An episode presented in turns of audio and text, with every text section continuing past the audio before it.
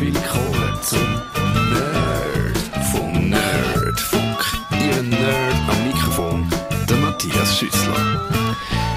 Das ist eure nerdische Halbstunde immer am Dienstagabend auf Radio Stadtfilter und wir haben einen langen, einen lang nicht mehr gesehenen Gast hier im Studio, der Raul René Melzer und ich muss dich als erstes fragen, bist du eigentlich noch Nerd oder bist du seriös geworden? Bist du heute Versicherungsvertreter? Bist du Zeuge Jehovas? Ich weiß auch nicht. Äh, Nein, nicht all, nichts von dem. Ich glaube, ich, man darf mich zu Recht schimpfen als Nerd mit Punk-Attitude. Eben, du bist. Wahrscheinlich ist es gerade andersrum, wie das ich jetzt gesagt habe. Du bist wahrscheinlich der nerdigste von uns allen, weil du schaffst eben so mit so nicht mit Macs oder Windows oder so, sondern du schaffst Mit mit, Linux. Linux. mit offener. Du hast irgendeinen Editor. Ich weiß nicht. ob- Wim, Ich hätte jetzt gemeint Emacs, aber Vim ist natürlich auch okay. es ist viel mehr nerdiger.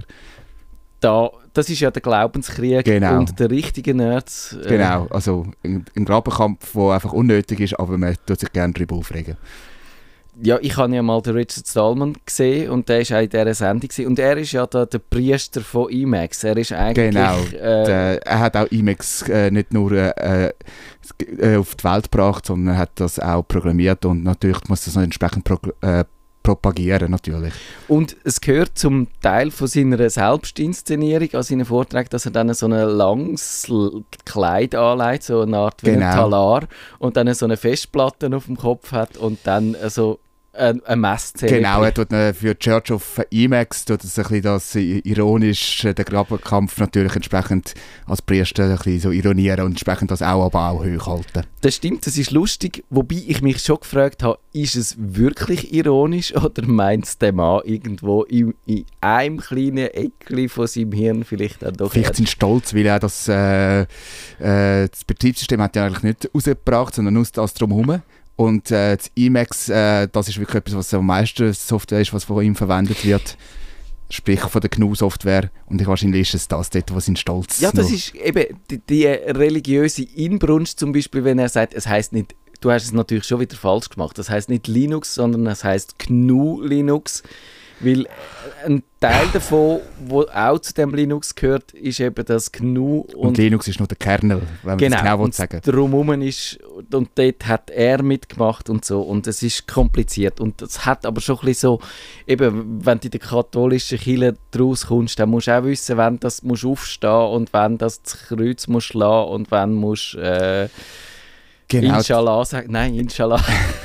Äh, Nicht bei den d- Katholiken. äh, die sagen es einfach ein bisschen anders. Genau. Aber i, i, eigentlich der Sinn ist ja der gleiche. Und Ja. ich glaube, es ist eben im Gegensatz zu, wenn du den einen oder den anderen Texteditor hast, ist es bei den Kielen ist es ja, glaube ich, immer der gleiche Gott, wenn ich das richtig, wenn ich das richtig Also verstanden habe. bei den auf jeden Fall, ja. Wir meinen alle den gleich, wenn wir dann nicht Atheisten oder sonst etwas sind. Aber wir melden jetzt, haben wir wie lang? 3 Minuten 30 Sekunden und haben uns schon halber um Kopf und Kragen. Ich weiss nicht schon, ob schon die erste Konzessionsbeschwerde unterwegs ist, weil... Äh, Es ist ja, du hast mich eingeladen als Gesprächspartner und sprich als Antwortlieferant für die schöne Kummerbox. Kummerbox Live, genau, das ist es eigentlich, was wir machen wollen. Du willst uns zur Ordnung rufen. Heisst das, äh, sollen wir... Zu Verstand peitschen? Nein, natürlich nicht. Äh, nein, also es können ja nicht alle bei allem draus kommen und dürfen wir ruhig auch Fragen stellen und für das tun wir ja gerne Rede und Antwort stehen. So ist es. Ihr könntet auch live in die Sendung fragen, per Telefon auf, äh, jetzt haben sie, nein, dort ist sie noch 52 203 31 00 oder per Twitter mit dem Gartenhag-Tag für einen ist nicht Stadtfilter, sondern Nerdfunk. Oder ihr könnt irgendetwas nehmen. Wenn ihr äh, laut genug auf Twitter hebt und einen Shitstorm auslöst, dann sehen wir das auf jeden Fall in der Blinkt und läutet es bei uns. Genau. Also das ist, wie jede letzte Dienstag vom Monat Kummerbox Live in dieser Sendung behandelt wir die Computerprobleme, die ihr uns per Mail habt zukommen lassen auf nerdfunk.stadtfilter.ch mit akuten Problemen. Da habe ich übrigens die Nummern aufgeschrieben. Läutet ihr uns ins Studio an. Die Nummer ist 052 203 31 00. Oder ihr könnt vielleicht sogar auch ins Gästebuch einschreiben. Das gibt es ja auf stadtfilter.ch stadtfilter.ch oder stadtfilter.net, wie es noch heißt. Aber ich glaube, schon bald geht die neue Webseite online, wo dann alles schöner, besser und toller wird. Offiziell ab dem 3. April ist mir jetzt gesagt worden. Aber ohne Jahresangabe. Genau. Genau. Bevor wir dann vielleicht noch mal ein bisschen hören, was du so machst, eigentlich, äh, außer eben, dass du Punk bist, jetzt zuerst einmal noch ein, ein Feedback-Schlaufe, äh, die ich da muss aufspannen vom Roger. Er hat geschrieben auf unsere Sendung Nerdfunk 380 fotografische Fortschrittsverweigerung hat die geheißen. Mit Interesse habe ich euren Podcast verfolgt, wie ihr eure Fotos verwaltet bzw. ablegt. Ein wichtiger Punkt für mich wurde nicht erwähnt. Wenn ich mich auf ein Verwaltungsprogramm einlasse, was ist, wenn dieses in zehn Jahren nicht mehr weiterentwickelt wird oder nicht mehr auf einem aktuellen OS läuft. Das ist natürlich eigentlich eine Frage, die man sich bei jeder Software müsste stellen. Absolut, absolut. Weil, das haben wir auch schon behandelt, man begibt sich in eine Abhängigkeit ein und die ist natürlich je nach Software größer oder kleiner. Sagen wir mal sogar, eher gesagt, sogar vom Softwarehaus, äh, ja. wie, äh, wie es äh, um, umgeht, wie groß es ist und ob sie nur irgendwie wie Google zum Beispiel ab und zu etwas als Testballon steigen lässt und dann nach einem Jahr wieder einstampft oder sagt man Adobe macht einfach seit, was, seit 25 Jahren, wenn es mir recht ist, Photoshop und das ist richtig. Äh, klar, es ist nicht immer das gleiche Photoshop, aber man kann zumindest die alten Daten lesen man kann sie dann als neue Daten wieder abspeichern. Also man kann wenigstens damit, lesen kann man es wenigstens damit und ein bisschen umgehen kann man damit. Und das ist auch bei der Fotoverwaltung eigentlich wichtig, dass man, wenn es geht, einen Standard nimmt, offenen Standard nimmt, ob das jetzt, äh, ja, das heißt Standard heißt in dem Sinn, es ist irgendwo notiert und von mehreren Firmen akzeptiert. Wir genau. nach dem und dem Verfahren tun wir das abspeichern. Wir tun das entsprechend äh, aufgleisen nach dem und dem Verfahren und dort hat es äh, Metadaten wie äh, Standort, also sprich Geoinformationen. Es hat äh, äh, Blendengröße, Fotoapparatstatine, also EXIF-Daten zum Beispiel. Oder und und und. Also es gibt da mehrere Faktoren, die man zusammen sehen. Also wir reden jetzt zwar nur von Fotos, aber man muss nicht nur von Fotos reden, es geht eigentlich für alle Daten. Ja. Du hast eigentlich schon das Wichtige gesagt, eben auf den Hersteller schauen. Adobe ist da, glaube ich, verlässlich. Photoshop ist nicht etwas, wo äh, demnächst man muss befürchten, dass das verschwindet. Also für die ganze Industrie wird zugrunde gehen, weil genau. dann, äh, wer will die Hühner noch etwas Neues Die Werbeindustrie, man, würde, man könnte eigentlich vergessen, weil wer würde dann spindeltüre Models noch dünner machen, weil das ist ein typischer Photoshop-Job, wo man eigentlich äh, zwingend macht, wenn man Werbung für H&M oder... Ich habe gemeint, es gibt man sogar mittlerweile sogar im Ausland. Ah, du meinst, Tinder machen die Models dünner. ich habe gemeint, ja. ja. Und eben, aber du hast recht, also da ist äh, ein grosser Name heisst nicht, dass man sich darauf kann verlassen kann. Google ist da ein bisschen ein Gegenbeispiel. Die, haben, die killen immer wieder Sachen, zum Beispiel gerade 2016 äh, haben sie ein Fotoverwaltungstool umgebracht, das Picasa zum Beispiel. Und das ist jahrelang auf dem Markt gewesen. Die Leute haben sich langsam darauf verlassen, auch angewöhnt. Genau. Äh, es ist sogar in andere Software integriert gewesen so ist es. Google Hangouts haben es äh, umgebracht. Äh, das Nexus gibt es nicht mehr. Gut, es gibt dann das Pixel. Also es ist äh, dann wirklich bei Google muss man eigentlich damit rechnen, dass so etwas verschwindet. Und mich hat es dort immer wieder verwünscht mit Sachen, wo ich eigentlich gemeint habe, ich könnte das weiterhin brauchen und dann aber angeschmiert war, ja. Ja, zum Beispiel ein anderes Beispiel ist zum Beispiel äh, die Office-Reihe von Microsoft, das wird auch kontinuierlich genau. weiterentwickelt, Mac sowie auch Windows, also und dann hast du das andere Wichtige gesagt, äh, die Bildverwaltungstools, die setzen häufig auf einen Standard. Das ist das EXIF für die technischen Daten und das IPTC für, für die inhaltlichen Daten, also Bildbeschreibung, mhm. Tags und so. Wenn man, wenn man sich die Mühe macht, wie wir hier in dieser Sendung darüber geredet haben, Fotos zu Verschlagworten, dann ist das natürlich super ärgerlich, wenn man das falsch macht. Es gibt so Leute, mir hat irgendwie der Kummerbox beim Tagido mal eine geschrieben, er hat das in so einer Art und Weise gemacht, dass er, ich glaube, ich bin jetzt nicht mehr sicher, am Mac, dass in die äh, Stichwörter eingeschrieben hat, wo du, wenn der Finder, wenn du im Finder Mm. auf das Infofeld drückst, Das kannst du ist- dort auch. Sprich die Metadaten über die Datei selber, aber nicht in die Genau. Fotodatei selber. Dann ist das im Mac-Betriebssystem reingestanden, aber man weiß nicht genau wo. Und die Gefahr, dass das, wenn, wenn du irgendwie die Fotos einfach überkopierst, dass das verloren geht, die ist riesig. Und wenn du das richtig machst im Lightroom, rein, dann kannst du die auch immer noch in der Datei rein speichern, die Informationen. Das heißt, selbst wenn du das Lightroom nicht mehr könntest brauchen, dann würden die Metadaten in der Datei rein selber stecken und jedes andere Programm, wo der Standard auch berücksichtigt, kann mit denen arbeiten. Und dann, man müsste vielleicht noch ein bisschen schauen, je nachdem, wenn man zum Beispiel Sachen braucht, wie die Farblabels oder so, dass die allenfalls dann nicht mitkommen. Das müsste man ein bisschen ausprobieren vorher. Genau. Aber es ist ja so, eben die Software verschwindet außer bei Mietsoftware vielleicht, das ist ein Problem bei Adobe unter Umständen, Ja. wenn man das mietet und dann nicht mehr zahlt, dann ist die vielleicht weg von einem Tag auf den anderen. Oder auch, äh, sprich der Server, wo die, Ja. äh, die Mietlizenzen rausgibt, dass der irgendwie auf- durch technische Pannen jetzt mal zwei Tage weg ist, Ja. aber man schafft, grad, man schafft beruflich mit Fotos, dann ist mir das auch sehr ärgerlich. das könnte dort wirklich zum Problem werden. Aber andererseits, wenn man, wenn man sich nur ein bisschen Zeit nimmt und weiss, äh, schaut, das Problem könnte auf einem zukommen, dann kann man abklären, kann man schauen, bringe ich die Daten über in ein neues Programm ein, was muss ich dort machen und eben die, die, die Metadaten, die werden eigentlich auch wenn man dann auf einen Webdienst umsteigt, zum Beispiel Flickr berücksichtigt, Ja. die, die, da kann man eigentlich sicher sein, dass das relativ Vielleicht, wenn man noch das Programm will, auf seiner eigenen Festplatte hat, zum wo läuft, äh, vielleicht noch ein kleiner Tipp. Ich als Open Source Jünger tue immer gerne Open Source äh, propagieren. Zwar aus dem Grund, wenn dort mal das Projekt abschmiert, aus irgendeinem Grund sagt, das Progr Programm wird nicht mehr weiterentwickelt. Es gibt meist, wenn es genug populär ist, gibt es genug Leute, die das trotzdem weiterentwickelt, manchmal unter einem anderen Namen oder einen Fork machen, sagt man dem, also sprich abspaltet. Abspaltung, genau. Aber sie tun wenigstens, äh, also es geht kontinuierlich weiter. Also es ist noch viel bei Open Source Programmen so, dass es irgendwie teilweise sogar auch Streit innerhalb von der Programmierer gibt und dann gibt es mal einen Teil und dann den anderen Teil und später verschwindet sie sich wieder und tun sie wieder zusammenführen. Aber der Standard ist äh, gewährleistet immer noch und das Schöne, man muss sehen, Standard ist heisst nicht etwas, was weit verbreitet ist, wo jeder braucht. Standard heißt, es ist wirklich von einer Komitee, meistens Industriekomitee, ist das dann entsprechend äh, verabsegnet und kommentiert, also auch äh, technisch aufgeschrieben, was ist wirklich zu berücksichtigen und wie ist das zu berücksichtigen.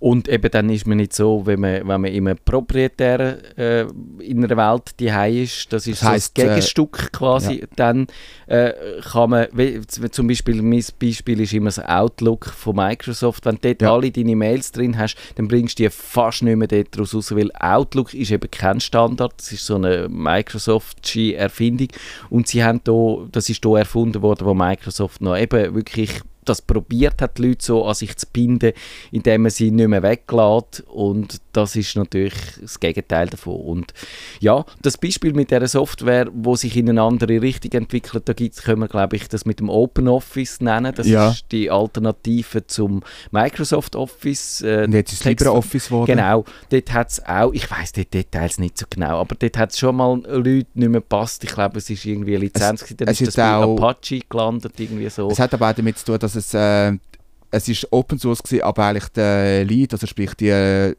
äh, die Hauptentwickler ist meistens eine große Firma dahinter gewesen.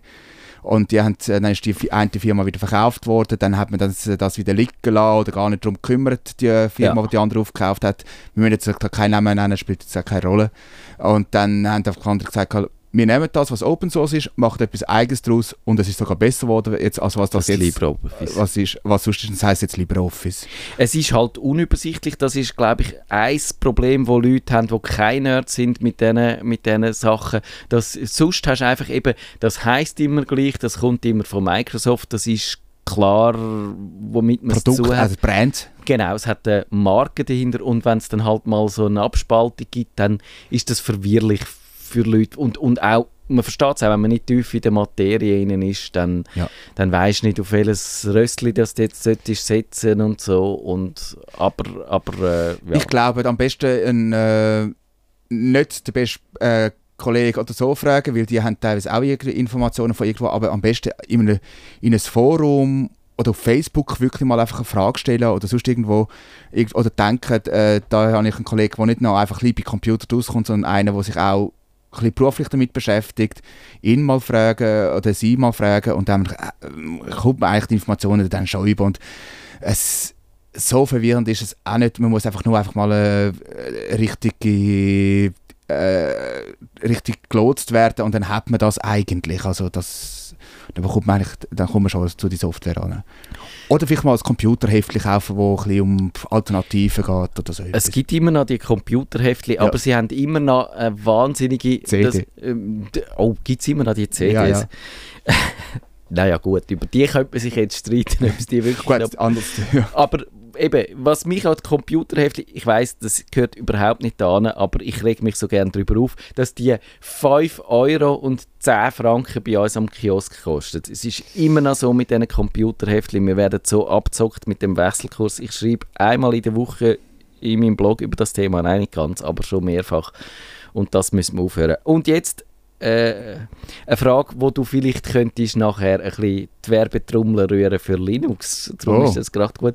Weil die Marianne fragt, ich bin daran, ein privates Notebook zu kaufen. Alle meine Kollegen schwören auf MacBooks. Man sieht, in welchen Kreis sie verkehrt. Ich bin PC gewöhnt und möchte auch beim Notebook auf Apple verzichten. Nun habe ich übers Wochenende unzählige YouTube-Testberichte angeschaut und mich entschieden. Mein Kauffavorit Bauchentscheid HP Spectre X 360 13W 090N Z. Es ist grauenvoll. Kann die, könnte die HP nicht ihren, Namen, äh, ihren Gerät ein bisschen sprechen? Nein, ist ganz geben? deutlich. Man soll in die Datenbank eingeben, dann siehst du, was für Spezifikationen es hat. Ja, ja. Und eben, das ist mit Windows. Und warum äh, würdest du ihr empfehlen, auf Linux zu wechseln? Erst einmal, welches Betriebssystem man unter sich hat zum Arbeiten, weil das ist erstmal der Boden sozusagen, das Betriebssystem spielt eigentlich keine Rolle. Es kommt Okay. auch darauf an, wie man eigentlich damit, was man schafft. Das Programm ist, spielt eigentlich in dem Sinne auch noch keine Rolle. Es geht darum, an, wie hat man den einfachsten Workflow, wo man draus kommt toleranter, wenn äh, jetzt und kann nachvollziehen. Aber Oh, jetzt. jetzt. kommt der Finger. Uhu. Mit Linux hast du eigentlich immer ziemlich aktuelle oder, mehr, oder ähm, Software drauf, je nachdem was für Distribution.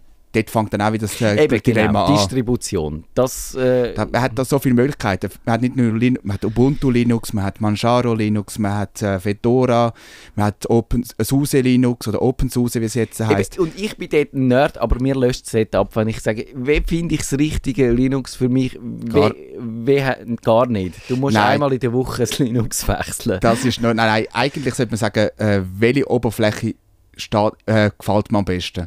Ja. Und dort kommen wir wieder zu den CDs. Dort kann man zum Beispiel so einem Heftli, Linux-Heftli, eben. hat man dann zum Beispiel eine CD drin oder DVD drin mit irgendwie 20 oder 15 verschiedenen äh, Distributionen. Das sind Und die man- Und Live-Systeme. dann kann man ein Live-System, wenn man bootet ab der CD, kann sagen, ich will die, die, die oder die, kann man damit ein bisschen spielen und dann sieht man, was einem eigentlich so ein bisschen liegt. Genau.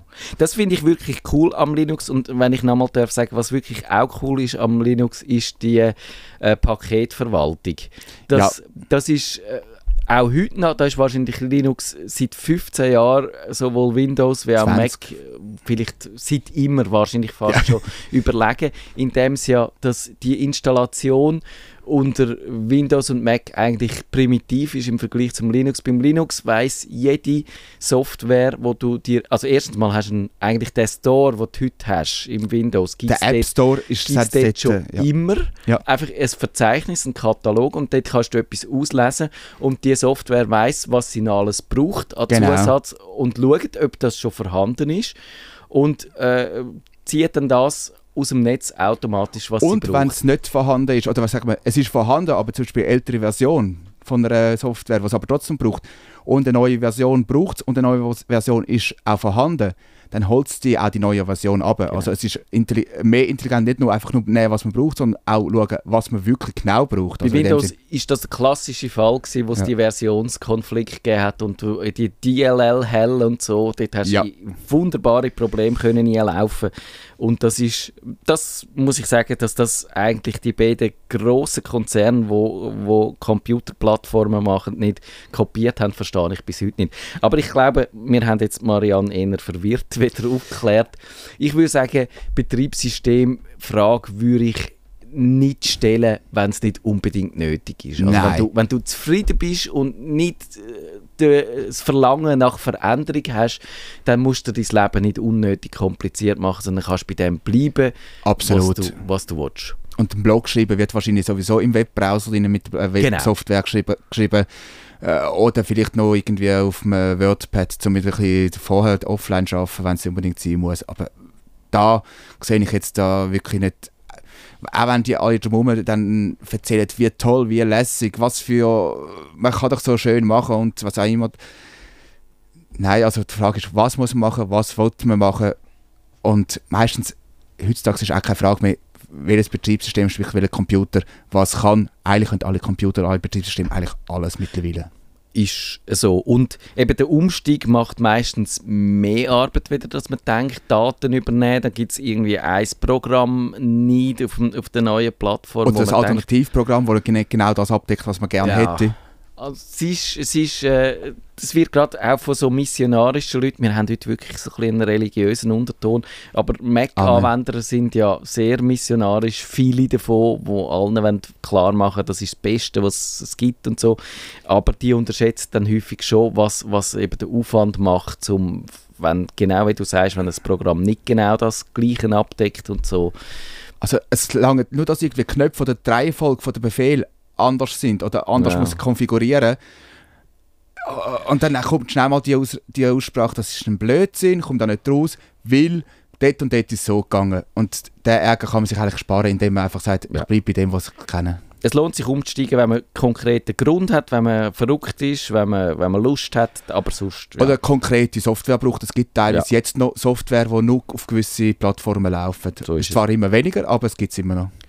Und sogar dann kann man ja, wenn man ein bisschen nerdig werden wenn es in Einzelfällen ist, kannst du einfach so eine virtuelle Maschine aufsetzen und dann noch Windows in der laufen lassen, wenn du Mac-Anwender bist Ja. und die eine Software dort drin betreiben. Zum Kommt darauf an, wie viele äh, Ressourcen dann die Software braucht. Klar, Ah, klar. und äh, klar, das, das lässt sich jetzt ewig auszetteln, Genau. äh, zetteln, aber äh, Sie hat ja wegen dem HP Spectre noch gefragt. Ich habe jetzt das HP-Modell nicht direkt getestet. Ich habe ein anderes, noch ein bisschen teures Spectre-Modell getestet. Das hat von der Hardware mir sehr gut gefallen, gut verarbeitet, macht einen soliden Eindruck. Ich glaube, mit dem kann man arbeiten. Mit dem hat man wirklich ein schönes Gerät. Was mich bei HP immer stört, ist, was sie an Software noch drauf klatschen, an unnötigem Zeug, in das Windows einlismet und so. ja, das ist so. Das ja. ist ärgerlich, aber ich würde sagen, das stört mich jetzt und viele andere Leute stört es nicht so. Und wenn es einem wirklich stört, kann man immer noch das Windows frisch installieren oder all das. Oder Der wirklich. Decrapifier ist ein gutes Programm, Okay. das alles rausrührt oder wo einem sagt, was man kann löschen und dann ist man, ist man gut unterwegs. Genau.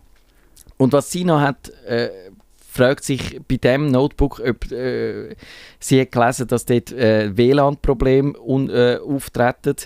Ich werde in, der, in chinesischen Hotels auf WLAN angewiesen sein und da ich kein Crack bin, bangt mir von dem Moment, wo mein neues Laptop nicht funktioniert. Ist schwierig zu sagen. Ich würde sagen, man kann heute vom Laptop erwarten, dass WLAN funktioniert. Äh, Und WLAN ist auch ein gewisser Standard. Also es gibt sogar mehrere Standards. Also, und die sollten jetzt gehen. Was eigentlich eventuell könnte sein, dass einfach mehrere Computer auf dem gleichen WLAN zugreifen, dass dann Ja. irgendwie das dann Problem, also Geschwindigkeitsproblem, aber auch äh, von der physikalisch gesehen von der Wellenüberlagerungsproblem gibt und dass sich gegenseitig tut, äh, ein blockieren. Das kann es geben.